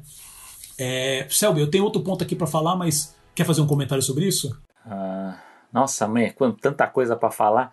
Não, eu vou, eu vou, tentar, eu vou tentar simplificar no, no, no, no, nesse ponto que você falou sobre o animação e enfim. É, não tem mesmo, são muito poucos os projetos. Não sei se é só no Brasil, assim, eu dei uma, também dei uma olhada por fora também, não é, não é tão volumoso assim, justamente porque é uma dificuldade você também ter toda essa engenharia para produzir uma animação, a não ser, de novo, se for um projeto autoral, se é um animador que vai fazer, tem normalmente é uma pessoa que já é conhecida, se ela já é ilustrador ou, ou já trabalhou em algum outro projeto e está tentando fazer um projeto autoral. Agora o que me o que eu fico pensando, até porque você lembrou essa questão do, dos quadrinhos, né, que são lançados, tal, é de novo. Eu acho que o grande sucesso, o que está por trás do sucesso desse lançamento dos quadrinhos, são duas coisas. Uma é a fandom dependência, que são os fãs, são seguidores, que de forma é, abrangente, né, eles vão lá e apoiam. E a segunda é uma Amazon dependência, porque eles têm um canal para distribuir esse produto. Então não é, não é apenas o trabalho deles de, de imprimir, embalar e enviar. Não. Eles também têm um grande canal de venda ali para pra, as pessoas poderem ir lá e comprar. Eu sei porque já aconteceu comigo. Já tive é, que, pro, pro projeto que eu ajudei e que no final eu acabei comprando via Amazon. Saiu por lá e eu acabei comprando. Então você vê que, que, que nesse ponto a Amazon acaba auxiliando. Eu acabei lembrando, nessa conversa toda, que aliás deixei para comentar aqui porque eu não sabia se você iria citar ou não, mas acabei lembrando disso, que é o seguinte. A velha Hollywood, né, já, já que a gente está falando dos grandes estúdios também aqui, ela já teve projetos de financiamento. Né? Então, se a gente for lembrar lá nos anos 80, para quem é um pouco mais velho deve lembrar disso, lá da década de 1980, 1990, você ia assistir um filme, principalmente da Disney, mas a HBO também teve, porque isso foi criado para a HBO. Quando você ia assistir um filme que estava lá, produzido por tal estúdio, em coprodução tal, aparecia Silver Screen Partners, né? que tinha lá Silver Screen Partners 1, 2, 3, 4. O que, que era isso? A Silver Screen Partners era uma empresa, era, era, um, era, uma, era um, um, grupo criado por um investidor de Nova York que juntava um grupo de investidores para financiar filmes. Então, boa parte ali da, da, dos primeiros filmes da década de 80 da, da HBO, ela foi financiada por esse, por esse grupo de, de, de investidores, né? Eu acho que, foram, acho que foi em, em torno de 50 milhões esse primeiro grupo, né? É, inclusive, eu lembro que um deles era um filme de terror, era, é, era The Hitcher, é A Morte Pede Carona, acho que era o nome do filme, em português. E eles produziram uma série de filmes. Aí, quando eles resolveram refazer, que aí virou Silver Screen Partners 2, foi acho que um pouco mais. Eles conseguiram 60 milhões com 300 investidores e foram para a Disney.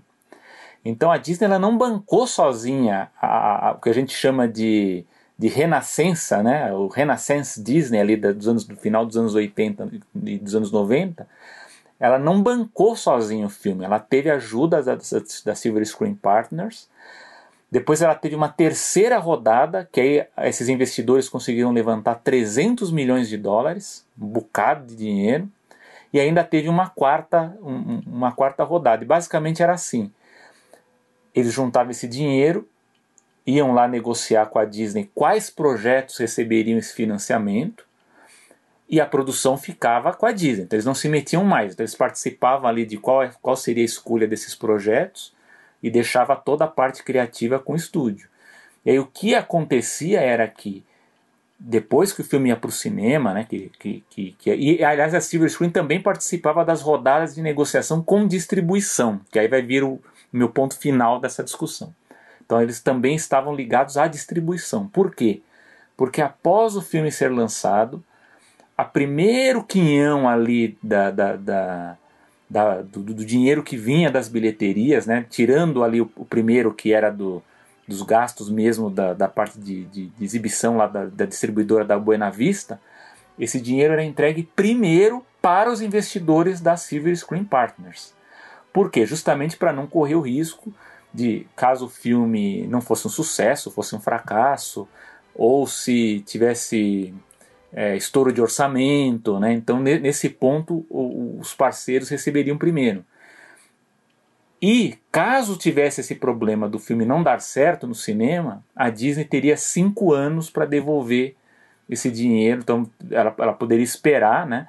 Mas havia uma série de mecanismos de proteção. Então, por exemplo, você não poderia usar os lucros de um filme que fez muito sucesso para pagar o outro, né? Então tinha uma série de mecanismos para proteger os investidores, mas era um grupo fechado que era juntado, era uma empresa que juntava esses investidores para financiar um pacote de filmes, no caso, primeiro foi com a HBO e de, depois eles fizeram com a Disney, e havia essa série de, de, de regras, mas, mas como eu disse, havia toda uma uma divisão bem específica de qual que é o papel de cada um ali, de quem receberia primeiro, quem, como é que, qual seria a ordem também, tinha, o, tinha os investidores preferenciais, aqueles outros que, que também poderiam esperar mais, então era bem regrado.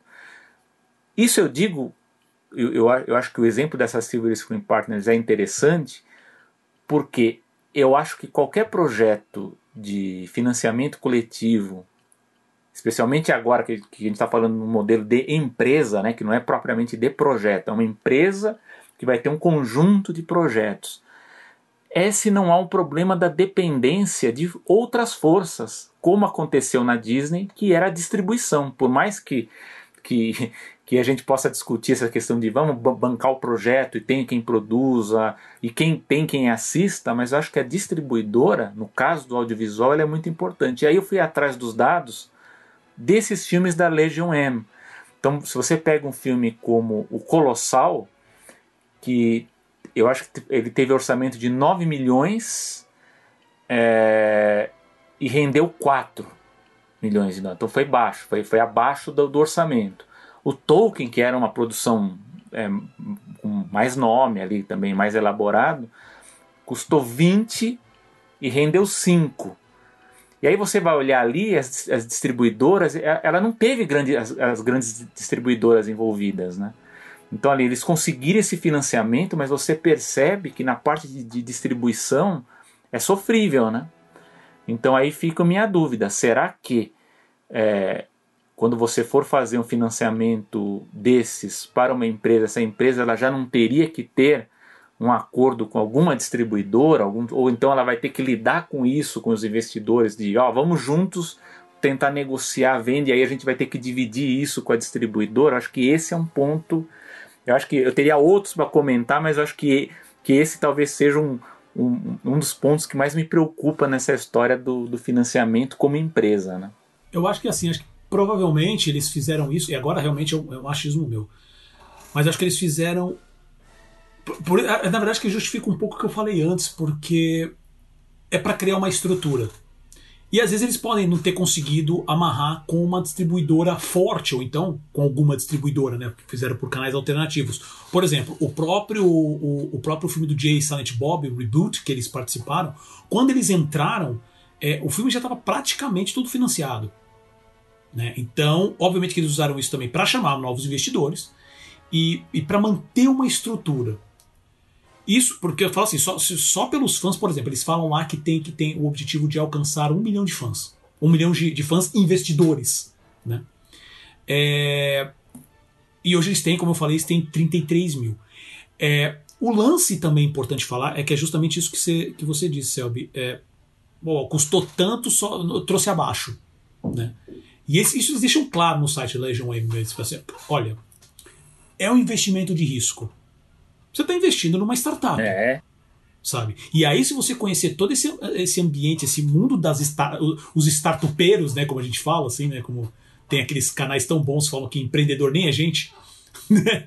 é, que você conhece toda essa. Na verdade, brincadeiras à parte, você conhece toda essa, essa esse ecossistema. É, é uma das coisas que você escuta logo, tipo assim, aula 101, né? 9 entre 10 startups vão falhar. A gente hoje escuta, escuta o Facebook, o Instagram, não sei o quê. A gente não escuta as outras nove de cada uma desses no seu segmento que falharam. Que não, e quando eu digo falhar, às vezes não estou falando nem é, é, que não deram lucro, mas que não deram lucro esperado. E isso é importante, sabe? Porque é, tem muitos casos parecidos com, com, com.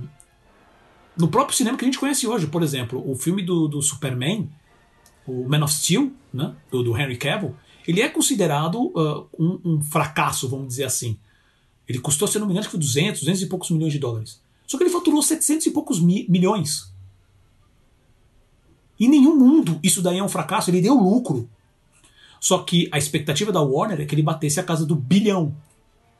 Então, assim, ah, o filme deu, deu, deu, errado? Depende de como você vai analisar. Se você for analisar pelos números, não. A, a Warner embolsou, sem falar toda a parte de licenciamento. Tô falando dos filmes do cinema. Então, todo o licenciamento para outros canais, para, sabe, outras redes, para outros países.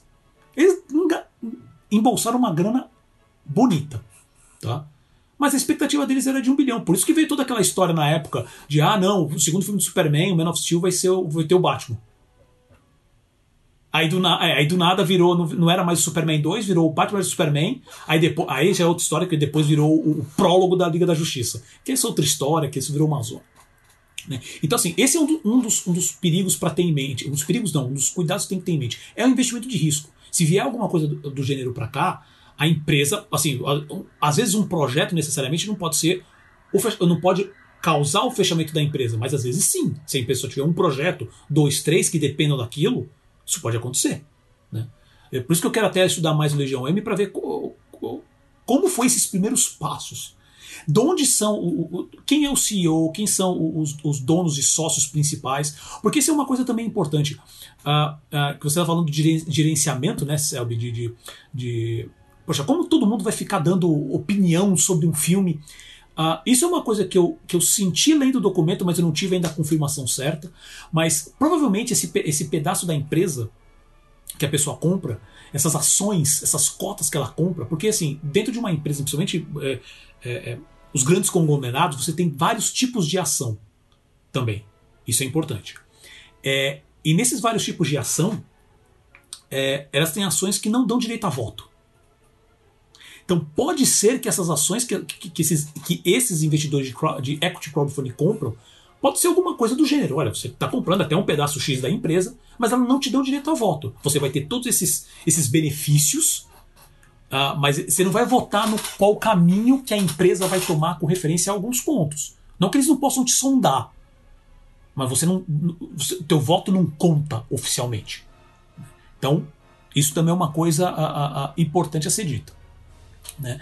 E também tem essa questão que é, é, se você está investindo, é porque você vai querer tirar dinheiro disso. Certo? Porque você está tendo uma cota da empresa.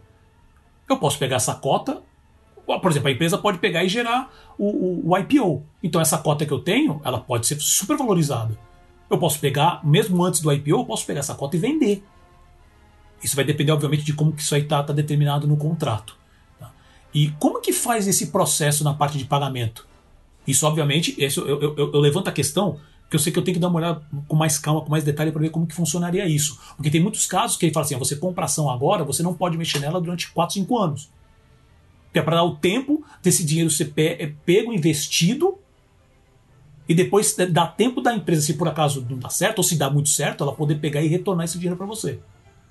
Então, assim, tem muitos, muitos detalhes. Eu entendo que é um processo extremamente complicado, tá? Não é, não é fácil mesmo. Sabe, hoje no Brasil você tem essas plataformas, eles lidam uh, com, com, essas startups. Uh, por exemplo, a pessoa que está mais nesse ambiente de startup, que se assim, se você acha complicado essa parte de financiamento coletivo, essa parte de equity, então, é trocentas vezes pior. Você vai lidar com valores, imobiliários, valores imobiliários, sabe, toda a parte financeira, leis que estão toda hora sendo uh, alteradas, né, pra, baseado em experiências internacionais também, como o mercado está se lidando. Uh, Ainda assim, meio que para encerrar meu pensamento, porque a gente pode ficar falando. Tem vários detalhes ainda para ser feitos. Mas assim, eu acho que, independente de ser um equity crowdfunding ou não, eu acho que o investimento, eu já falei isso em outras vezes, outros episódios da animação, o investimento em IP hoje é super importante. Eu acho, eu acho muito estranho como não, eu não vejo produtoras, uh, não necessariamente se juntando, mas investindo nessa parte ou se tem, isso não é divulgado, que eu acho muito ruim, sabe? Porque vale a pena você divulgar isso, sabe? Acho que um exemplo, o, o, máximo de exemplo forte que a gente tem de uma, de uma IP muito forte de animação aqui no Brasil é o Maurício de Souza. E eu acho que ele também pisa, a, a, empresa, né? É, pisa muito na bola na questão da divulgação. Eu não sei o status, e eu fico com a cara no computador todo dia. Eu não sei o status hoje das animações do Maurício, que eles anunciaram um tempo atrás, como do Astronauta, a, a, a do Bidu, né? A do Horácio, se não me engano, também. Tinha da Tina ah, também, não era? Eu acho que sim. Eu acho que sim, que estava até sendo. A da turma da Mônica Jovem mesmo, que eu sei que já estreou, mas eu não vejo ninguém comentando, que eu acho muito estranho. Também, as próprias redes sociais, eu não vejo nada. É um trabalho, é uma diligência nossa também correr atrás. Mas eu acho estranho como a, a, a nossa bolha também não repercute muito isso. Isso eu acho muito estranho. Né? De entender do porquê que isso está acontecendo. Porque o trabalho não é só você animar e colocar lá e até achar um distribuidor, mas se você não tiver um trabalho todo de montar a base, de realmente de divulgar para todos os veículos, é complicado, é um trabalho muito, muito grande. Por isso que é um trabalho caro. Então, é, é, que me irrita às vezes vendo é, os, os, os, editais, ah, vou te dar 30 mil reais para fazer uma animação. Gente, não é assim que funciona. não deveria funcionar é. assim. Isso aqui não é um troquinho para você fazer um desenho sabe? Você não fomenta mercado dessa maneira. Você basicamente faz uma, um processo de subsistência e olhe lá. E olhe lá. Né? Então, esse seria só o primeiro passo tá? para a gente começar a, a, a, a, Eu espero que. Você que está nos ouvindo, que você, se você tiver alguma experiência, se você tiver alguma opinião sobre isso, comente nas redes sociais. A gente precisa trazer esse tipo de discussão para achar outras maneiras do nosso mercado dar uma levantada. Eu acho que essa é uma, uma possibilidade muito boa, mas é um, um processo extremamente complicado que precisa ser tomado o primeiro passo agora, para sei lá quando a gente ia começar a tirar os frutos disso. É isso. Você tem algum outro comentário, Sérgio, para a gente não, finalizar não esse ponto? Né, então, porque isso aí vai ser desdobrado e eu quero saber também o, como é que vai ser a evolução desse projeto da animação, né? Da, da Legion M aí, que eu também quero saber quem que vai estar envolvido, quem que eles vão chamar.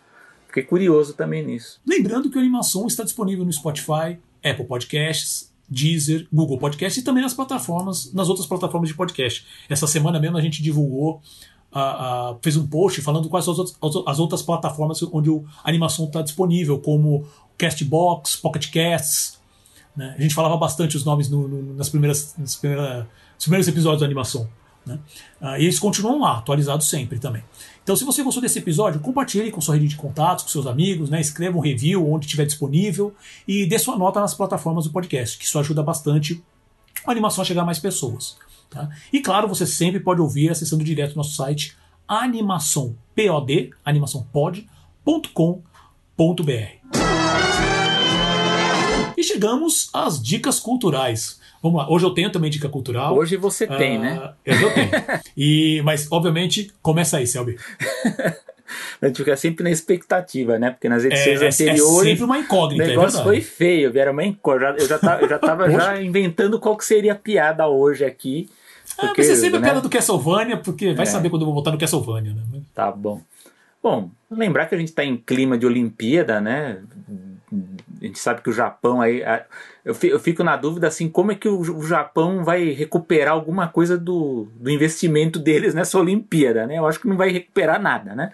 Mas enfim, mas estamos em clima olímpico, acho que até está servindo para aliviar um pouco o clima, né? Que tá, tá muito pesado aí para todo mundo ainda nessa, nesse contexto todo, né? E eu achei interessante lembrar do, das mascotes olímpicas, né? Que, que, que existe material em animação de algumas delas, que eu acho que vale a pena para quem não conhece assistir, conhecer, e para quem já viu revisitar, eu fiz isso inclusive com um dos, dos, dos que eu vou citar aqui. É, lembrando, por exemplo, a mascote dos jogos de Los Angeles em 84, que foi San Diego, que era uma águia de cabeça branca, que ela teve o design de um animador, da, de um artista da Disney, né, o Bob Moore, né? Inclusive ele estava em exposição recente, a última exposição lá do Comitê Olímpico Internacional tinha lá um, um Sunday Eagle ali para se ver. É, já que mais próximo da, de realização da, das Olimpíadas do Rio 2016, a gente teve Vinícius e Tom, né, que foram as mascotes aqui que são uma criação da, da Birdo, né, uma empresa de animação aqui de São Paulo, e eles fizeram uma série, né, Vinícius e Tom Divertidos por Natureza, que foram 32 episódios de, de dois minutos, que teve um investimento de 750 mil dólares pela Turner, né, dona ali da, ligada à Cartoon Network, né, que foi escolhida como, como coprodutora. Eu não sei se ainda tem todos no YouTube. Eu acredito que tem, porque eu lembro que um tempo atrás eu vi, né? Vi os curtas, mas eu acho que muito bem feito, bem, bem simpáticos os curtas. Eu acho bem legal isso porque os curtas eles ajudam a, a, a vender um pouco da cultura, né? Eu acho que no, o melhor, de, melhor exemplo desse é o do Kobe, né? Para mim é o, o meu favorito. Kobe e sua turma, que foi criado pelo Javier Mariscal, né? A série foi produzida pela BRB Internacional, com uma produtora espanhola de animação para TV que fez Mortadelo e Salaminho, fez o D'Artagnan e os Três Mosqueteiros, né? E os 26 episódios do Kobe foram exibidos pela TV Cultura aqui no Brasil, né? Então eu sei que tem alguns episódios do Kobe no YouTube porque eu assisti e a dublagem é maravilhosa, é muito engraçado, porque tem, tem, tem algumas daquelas vozes antigas ali, então é bem engraçado, né? Então é o Kobe e a Petra, né, que era a mascote é, paralímpica. Né? Uh, e a minha última dica ligada à Olimpíada é um curta que foi lançado esse ano, 2021, chamado Tomorrow's Leaves. Está no Facebook, eu vou ver se eu consigo compartilhar na nossa página do Facebook do Animação. Foi uma produção do estúdio Ponok, né? o Comitê Olímpico Internacional apresentou esse curta-metragem animado à mão destacando os valores olímpicos da excelência, da amizade e do respeito, e a produção é do premiado Yoshiaki Nishimura.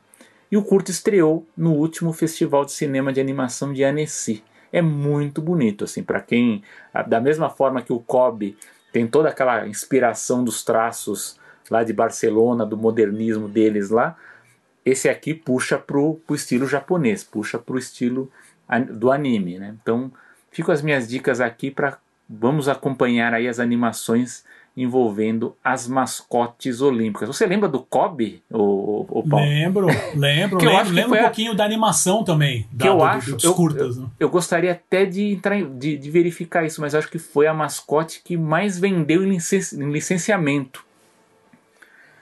É uma das mais lembradas, assim, é... eu já peguei algumas pessoas comentando, eles sempre lembram do Kobe. Impressionante. Eu acho que ele foi o mais que fez mais sucesso em produtos, porque eles fizeram um trabalho de, de divulgação de, de, visibilidade, inclusive na cidade, né? Eles usavam muito a mascote.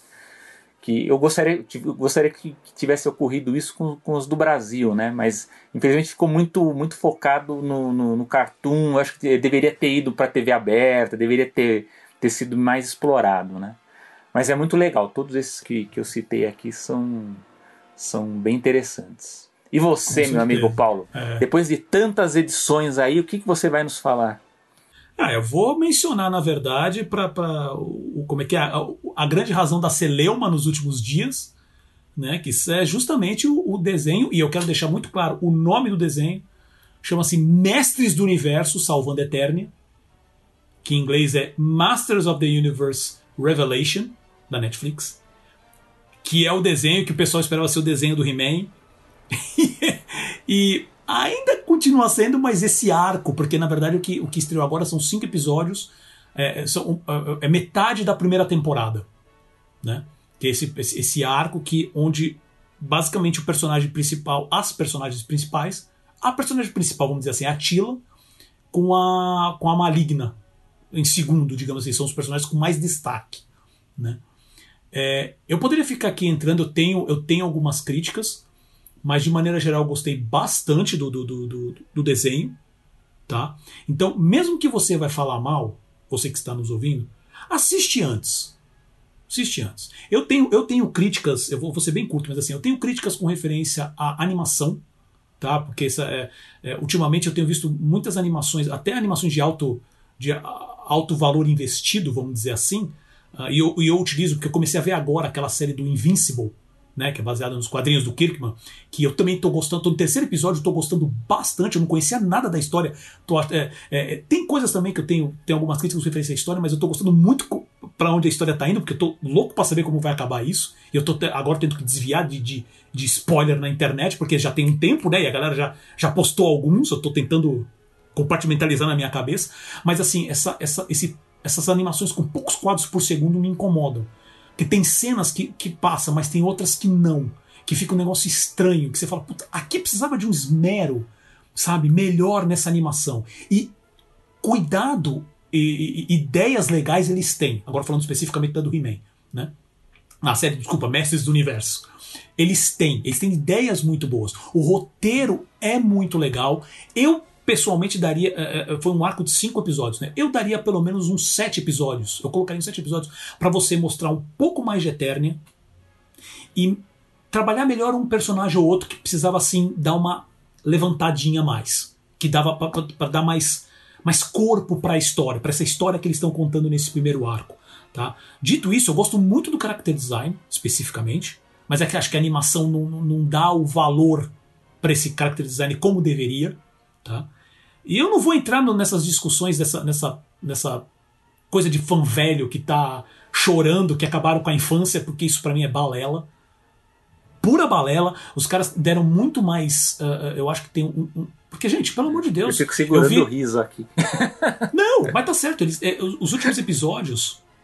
Né, eu, eu, cheguei a ver uns dois, três episódios de novo, porque eu nunca fui grande fã do He-Man, assim, não, não, não, achava ruim, mas eu não acompanhava, né? Mas. Então, assim, é, cara, a, a, narrativa dos anos 80, e eu sou um fã de Transformers que eu posso dizer, cara, é, é complicado. Eram projetos feitos a toque de caixa para criancinha de 6, 7 anos. E o fã velho hoje está querendo pegar, está querendo, na verdade, trazer muito da memória afetiva para isso, que é muito complicado, sabe? Eu acho que eles fizeram que o Kevin Smith fez um trabalho bom, sabe? Você tem realmente muitos muitos pontos da, que, eu, que, eu falo que às vezes é minha comparação com, com o filme do Speed Racer do, da, das irmãs Wachowski. Né?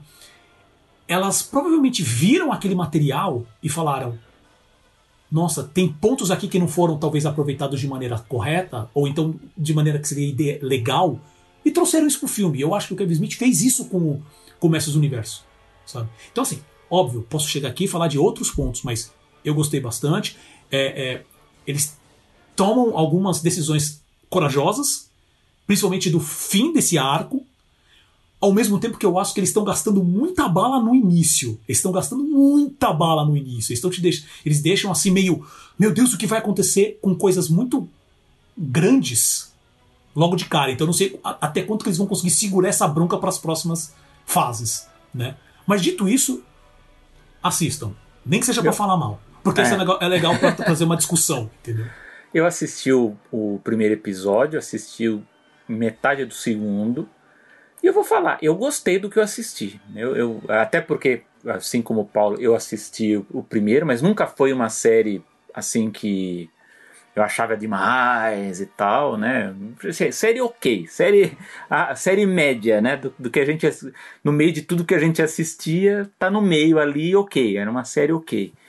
Então, dentro, dentro dessa expectativa, eu acabei gostando da animação, não achei também. O, o, o- que eu acho que talvez seja o grande problema relacionado a essa parte técnica é que, como o design de produção ele, ele é mais detalhado, ele pede que a animação seja melhor. Então, assim, é, você tem cenas em que você percebe que precisaria ter um pouquinho mais ali, sabe? Ou um pouco, não sei se foi problema de orçamento, me parece que nem foi, foi mesmo de produção mesmo, sabe? Assim, de olha, Foi- aqui é, precisava ter sido tido um pouquinho mais de esforço, soa- né? É, ele, me- ele me parece como um problema de. Não um problema, mas é uma questão de visão. É, Sabe? Essa é a visão que eu quero sobre o projeto. Que eu acho que em alguns momentos É. eles poderiam porque eu, algumas coisas eu- diferentes. até eu falo assim, pra quem reclama de animação, o He-Man original, ele, ele é animação limitada, né? Ele, não- limitadíssima. não tinha nada de, de, de, de, coisa assim. Então, assim, pra mim, se você for pedir pra eu comparar, eu, assim, é, é igual o que eu, eu, eu falei quando assisti, gente, provavelmente vai ser uma dica cultural aí quando estrear aqui no Brasil, que foi a lenda dos Três Cavaleiros, que a Disney escondeu Sim. lá na Ásia por muito tempo. Por exemplo, aquilo ali é o mais próximo do que eu senti assistindo as séries dos anos 80. É esse desenho. Então, eu acho que assim, pela expectativa, esse Mestres do Universo, pra mim, foi muito positivo. Eu gostei de tudo, mas é, é aquela história. Como eles investiram demais num, num character design também que é detalhado, então a única coisa que eu não gostei é que tem cenas que a proporção do castelo me parece estar errada. Ela parece que o castelo parece estar menor do que deveria estar.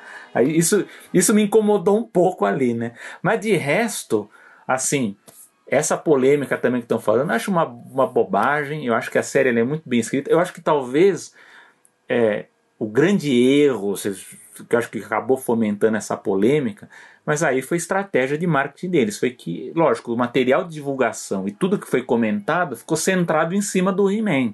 E aí, lógico, o que você está vendo ali, nas, pelo menos nisso, a gente não sabe o que vai acontecer depois, né?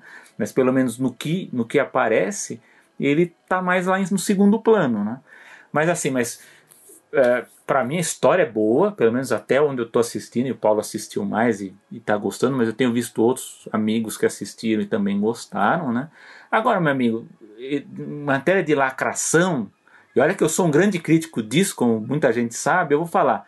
Não teve nada mais lacração do que o He-Man original com aquelas dicas morais e final de episódio. Então, por Cara, favor, perfeito, então, perfeito. por favor, é, não, não, venham- não, não há o que reclamar nesse aspecto nesse mestre do universo. Não, tem. Se bem que, se bem que assim, pra mim isso faz parte do, do, do- desse, dessa coisa que é o He-Man, né? Então eu gostaria É. muito que no final de cada episódio ainda tivesse uma, uma, uma Ah, ó. locaçãozinha desse Ó, tipo, né? é, Dessa só- liçãozinha de moral, né? Só para dar um. Eu sei que é uma novidade, mas isso é um, um- um pequeno spoiler, mas também que me incomodou, mas que já aparece no primeiro episódio. Que eu acho que a única coisa que eu senti que foi um pecado foi não terem usado a, a música original ali na, na- na transformação do, do, do- He-Man. Ah, Isso é, eu senti falta. Ali, É. ali eu achei que foi um pecado. Mas de resto, pra mim tá sendo uma experiência positiva. É, eu também não achei a música ruim, achei a música legal, mas assim, o, o He-Man ele tem alguns elementos que são muito. que você fala assim, isso aqui é He-Man. É, tem Sabe? coisas Essa- característica icônicas né, própria. relacionadas Exato, à, à série. exato. né? Por exemplo, por exemplo, você tinha falado do design de produção. Quando eu falo pra mostrar mais, é, assim que, eu, que eu falei pra dar, uma- dar uns dois episódios a mais pra essa para esse arco, é justamente pra mostrar mais Eternia, né? E detalhe, porque uma coisa que você pode falar, mas aquele, aquele design de produção ah, do- dos cenários, né? Aquele, aquele- aquela ideia de cenário que eles fize- faziam pro, pra série antiga, eu achei aquilo também muito icônico. E eu acho que pra série nova, ele tá lá. Ele não, ele não destaca muito. Né? Então, isso é uma coisa que eu, que eu, que eu senti falta também bastante. E uma Mas- coisa boa é que eles finalmente diferenciaram uma coisa que incomodava também, que é o Adam pro He-Man, né? Porque no original era a mesma. Como que você É, dá pra é, é, diferenciar? Era literalmente o mesmo character design, só trocava a cor. Então a série ela dá uma, ela conserta isso, eu gostei também. Né? Fica parecendo aquela coisa do Clark Kent Superman, né? A mesma pessoa É, ali, é, com uma é. outra roupa, né? Só muda a roupa. Exato, exato, exato. Mas assim, então, mesmo que seja pra falar mal, assistam, porque não é ruim, Não, é, é, bom, é bom, eu gostei. Tira um pouco da cabeça da, da- do que você sentiu quando era criança. Né? Que, obviamente, isso é uma, uma conversa que eu até tive com meu irmão no Facebook, que ele falou assim: ah, porque é o He-Man. Falei, meu, aí ele, ele postou pra mim até uma imagem assim, tipo, He-Man e os Mestres do Universo, da, a da antiga. Aí eu peguei e falei, deixa eu cortar a nova e mostrar pra ele. né? Que é Masters of the Universe o nome da série, nova. Né? E ele fala, até postou um GIF lá do. do, ah, do Rick Morty, né? Do, do, do Rick falando assim, ah, só um, um trocadilho de palavras, só um, um potato potato, mais ou menos, né? Então, eu, eu até comentei que assim, é, não deixa de ser. A gente, todo mundo sabe que se você fala, ninguém conhece a série como Mestres do Universo. A gente sabe disso. Tá, tá lá no nome, a gente sabe disso. Mas assim, o fato deles divulgarem a série dessa maneira mostra o posicionamento é vamos ampliar. Eu acho que houve realmente essa, ah, esse, esse ou erro, ou foi uma estratégia muito certa, que é de criar uma polêmica onde tecnicamente não deveria existir, que eu achei desnecessário, sabe? Achei que não, não precisa. Não precisa. É isso. E chegamos ao fim de mais uma animação. Algum comentário final, Selby? Bom, temos um comentário final aqui, uma nota pouco triste, mas vamos deixar aqui a nossa homenagem, que foi a morte do humorista e dublador Orlando Drummond. Ele tinha 101 anos, né? Ele viveu uma boa vida, né? Ele era conhecido aqui no Brasil pelo personagem no, do Seu Peru, né? na escolinha do professor Raimundo. Mas para nós amantes de animação, de séries e filmes, ele fez muitos, mas muitas vozes de personagens icônicos e personagens clássicos. Teve o Alf, teve, bom, a lista seria infinita aqui. Eu acho que até, até eu ia falar para o Paulo que a gente, a gente precisa. Depois eu vou colocar na nossa, na nossa página uma, uma homenagem ali com a lista de alguns personagens, né? Mas muita, muita coisa boa mesmo, né? Então acho que aqui é, eu acho que vale a pena a gente deixar aqui essa mensagem, né, essa homenagem a ele, que é um dos grandes nomes da, da dublagem brasileira. Viu? Muito bom. Algum comentário sobre isso, Paulo? Cara, é muita tristeza, né? O Orlando Drummond é, é a base de praticamente quem gosta de animação.